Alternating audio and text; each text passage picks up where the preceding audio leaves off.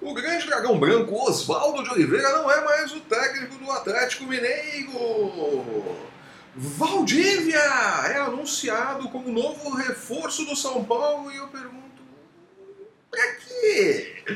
E de olho na Copa do Mundo e nas lesões de Gabriel Jesus, Tite manda a comissão técnica fazer novas observações de olho no ataque da seleção brasileira que irá para a Rússia este ano. Eu sou o Flávio Soares e essas são as minhas caneladas para o ganhador.com.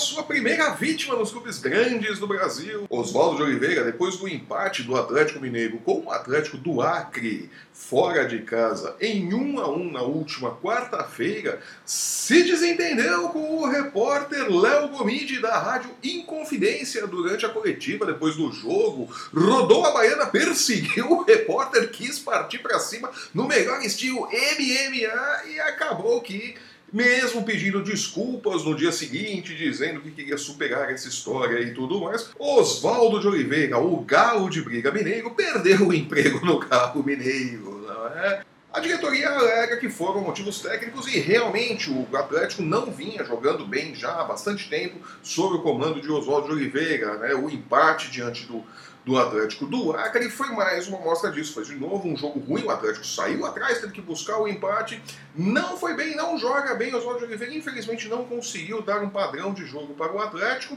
e acabou perdendo a paciência, né? O técnico Shaolin foi lá e quis partir para agressão para seu repórter. Oswaldo Oliveira, obviamente, disse que ouviu o repórter xingando, né? O repórter não diz que não, diz que o mídia afirma que não xingou ninguém, não dá, em todas as imagens, todas as filmagens que eu vi, não dá para ouvir o xingando Oswaldo de Oliveira, né? Apenas vemos ali Oswaldo de Oliveira irritado, achando que o rapaz havia chamado de Oswaldo do Carvalho, né? Para bom entendedor, meio nome basta, né? Do que Oswaldo de Oliveira. É, enfim, Fim da história de Oswaldo de Oliveira no Atlético Mineiro. Oswaldo de Oliveira, que em sua carreira pode dizer que treinou todos os clubes grandes de Rio, São Paulo e Minas, o que não é pouca coisa. Né? O Atlético Mineiro fica de olho ali agora nas opções de mercado, né? Sonha com Cuca e seu bom humor e alto astral de volta à cidade do Galo, né? Cuca que está desempregado, não é mesmo? O Abel Braga, do Fluminense, né? O Abel que estava pagando o karma da humanidade no Fluminense, é um plano B para o Atlético Mineiro, né? Que deve anunciar um novo técnico em breve. As chances de Cuca são gigantescas, né? Cuca que está ali entre o Atlético Mineiro e o Botafogo. O Botafogo também gostaria de contar com o bom humor e a energia alto astral de Cuca em 2018. Né? Vamos ver para onde vai pender o coração do ex-técnico do Palmeiras, que não foi bem em 2017, vale lembrar. Né? Vamos ver. E falando de quem não foi bem em 2017 e também falando de Atlético Mineiro, né? Os assuntos estão ligados aqui, olha só, a pauta foi bem montadinha, né? Valdívia! Não, gente, não é esse Valdívia. Esse aí é aquele Valdívia que a galera do Palmeiras acha que joga mais que o Messi, mas não tem o mesmo marketing. Vamos, vamos melhorar a edição aí, gente. Isso! Aí está! Valdívia! É que estava, porque pertence ao Internacional e estava no Atlético Mineiro, foi anunciado essa semana como reforço do São Paulo. Valdívia, para quem não sabe, surgiu uh, nas categorias de base, no sub-20 ali com muito talento, subiu ao internacional, ao profissional do internacional, jogando muita bola, um jogador veloz, um jogador agudo, mas que a serviço da seleção brasileira olímpica, né, sofreu uma lesão muito séria, arrebentou, rompeu os ligamentos do joelho. Em 2015 ficou sete meses parado sem jogar. Quando voltou, voltou naquele time pavoroso do Internacional que foi rebaixado para a Série B do Campeonato Brasileiro em 2016. Né? Em 2017 não disputou a Série B, o Inter não quis contar com seus serviços, achou que era melhor, já que a torcida não tinha mais a mesma paciência de antes com o Valdívia, o Valdívia não apresentava o mesmo futebol de antes da lesão.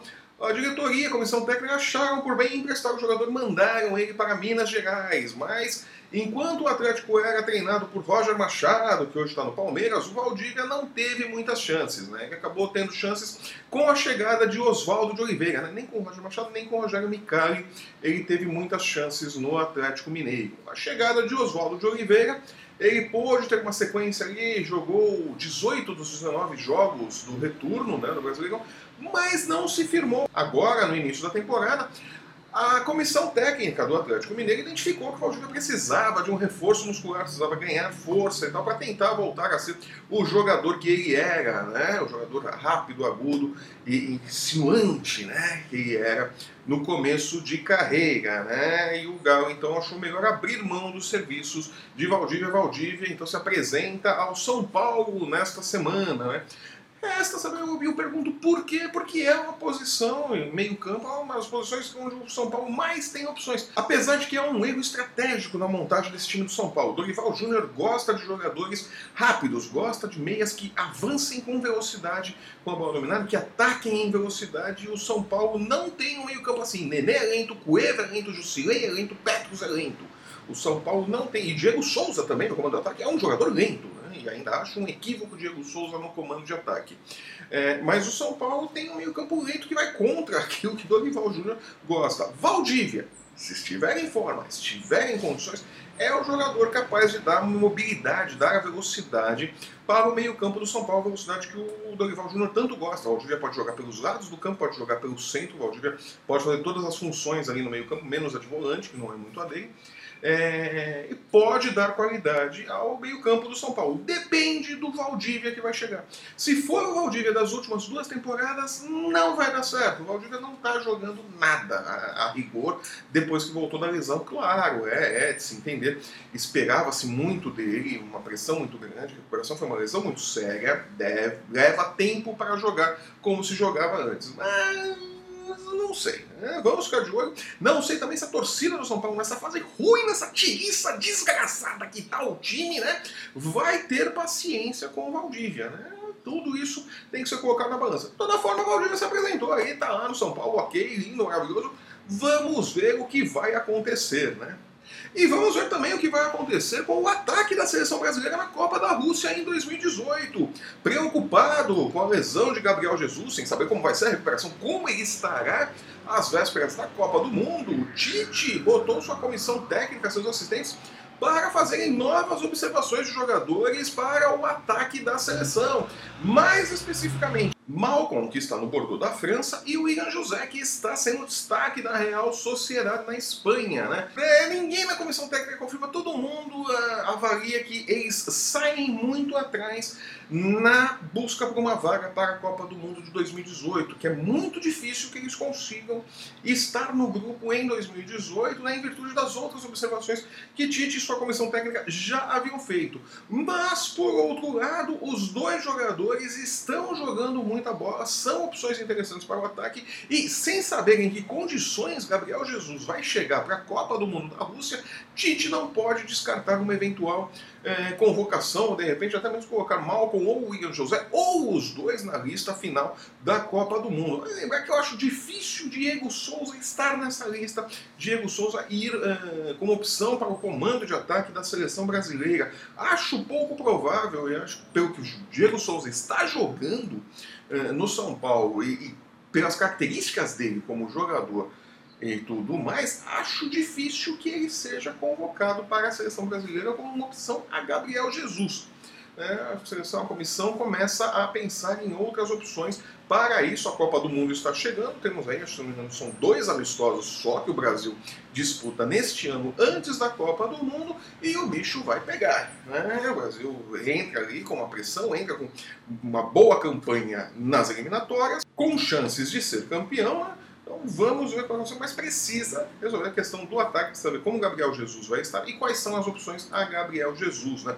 Malcolm e William José, embora façam posições diferentes, joguem em posições diferentes, podem ser alternativas ao Gabriel Jesus, né? Ou uma outra forma da seleção jogar. Não sei o que passa na cabeça do Tite, mas opções precisam ser vistas, né? Este é o papel da, do técnico da seleção brasileira, ainda mais em ano de Copa do Mundo, é muito em cima, mas tem que se manter a mente aberta e manter vagas ali disponíveis para jogadores que surjam ali no último momento. Vamos ver na próxima convocação para amistosos da seleção brasileira quais serão as surpresas que teremos na lista, ou se não teremos nenhuma surpresa, né? Copa do Mundo está chegando, o Brasil é candidato ao título, né? Ou não, vamos ver como o Brasil joga, né? Jogou muito bem, foi um leão nas eliminatórias. Vamos ver se vai ser um leão na Copa do Mundo e com que ataque, né? Eu vou ficando por aqui. Muito obrigado pela sua companhia, pela sua audiência. Lembrando que as caneladas agora serão todas as terças e sábados. Não estamos mais com caneladas às sextas-feiras agora. Nós fazemos o nosso resumo aí aos sábados, ao novo dia das caneladas. Eu volto comentando a rodada de sábado, nesse sábado de carnaval nos estaduais, na próxima terça-feira, e falando sobre a rodada do meio de semana, que tem Libertadores de novo, a terceira fase, tá chegando a fase de grupos da Libertadores, e o Vasco tem chances de aparecer na fase de grupos, vamos ficar de olho, né? Se você está assistindo o nosso programa pelo YouTube, aproveite para assinar o nosso canal, deixe o seu joinha, deixe a sua opinião, diga que nos ama. Precisamos saber o que você está achando do nosso programa. Se você está nos vendo pelo site do ganhador, aproveite, coloque o ganhador nos seus bookmarks, o ganhador.com, não perca nenhuma notícia do seu esporte favorito, não perca nossas atualizações, siga-nos também nas nossas redes sociais ou sensuais né? ali no Facebook, no Instagram, tá aqui embaixo, aqui no pé da tela. Você tá vendo aí os nossos endereços, onde você encontra o ganhador.com. Nos vemos na próxima terça-feira, falando de futebol e o que mais é notícia no mundo do futebol. Bom carnaval e até lá!